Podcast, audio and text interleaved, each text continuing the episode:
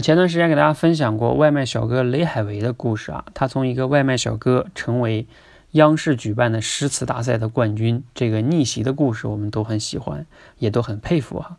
但是呢，我们很少有人会去学他一样去读读诗啊，我自己也会这样哈，不会去，我会觉得没什么用，是吧？或者说没什么这种爱好，没什么文学天赋啊，等等等等。哎，但是呢，昨天开始呢，我读诗了啊，今天也读了，感觉还不错。啊，为什么会有这个转变呢？因为我最近啊在读这个《心流》这本书，我也说说过哈。那第六章呢，在思维之乐这一章呢，他这个作者有谈到这么个话题，就是关于读诗。我读一段这个书中的原文哈，大概是这样的，你可以认真听一下。当一个人突然落入与文明隔绝，比如被关进了集中营或者困在荒郊野外时，你内在的象征体系就成为了唯一的救赎。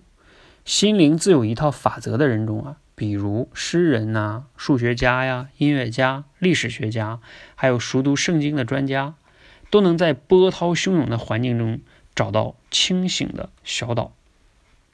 啊，你可以想象一下，假如你有一天啊被困在一个环境里边，你怎么独处？你可以设想一下，就假如说你周末吧，把你关在家里边，所有电子设备全部拿掉，你自己独处，你受得了吗？啊，他这里边还举了个例子，挺有意思，就是说冰岛呢，因为全世界号称啊，他们诗人的比例最高，为什么呢？因为冰岛非常冷，每到夜晚的时候呢，如果啊你要是一听外边的那个寒风啊，你就会很恐惧、很绝望。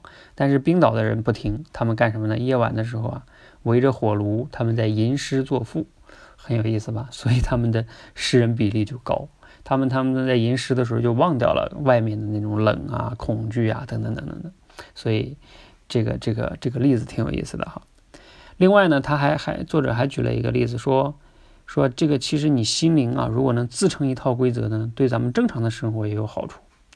比如说，如果你内心中没有这样规则的人呢，很容易被媒体宰割，比如说被割韭菜啊、被洗脑啊，是吧？还有被被这种刷剧啊安抚哈，或者是被推销人员蒙骗，比如说现在很多中老年人被这个保健品蒙骗，就是这个意思，或者被什么 P to P 啊骗钱等等等等哈，都是这样的。你就像电脑对吧？你没有那个防护系统，很容易被病毒侵入的，就是这个原理哈。我今天也不想劝你非得来读诗啊，我只是分享给你。那我自己再这样去读哈。好，最后呢，给大家去分享一个。我今天读的诗哈，差不多能背下来了，但是我还是别背了，怕背不下来。我还是给你读一下。其实这个诗我看了一下，好像是上学的时候学过，但是不好意思，那时候都是为了考试学的，都还给老师了。是李白的《渡荆门外》啊，《渡荆门送别》。来给你读一下，读的不太好，请见谅。渡远荆门外，来从楚国游。山随平野尽。江入大荒流，月下飞天镜，云生结海楼。仍怜故乡水，万里送行舟。好，希望呢你要感兴趣啊，可以跟我一起来读诗啊。你要感兴趣可以留言，我可以分享给你一个学诗的软件。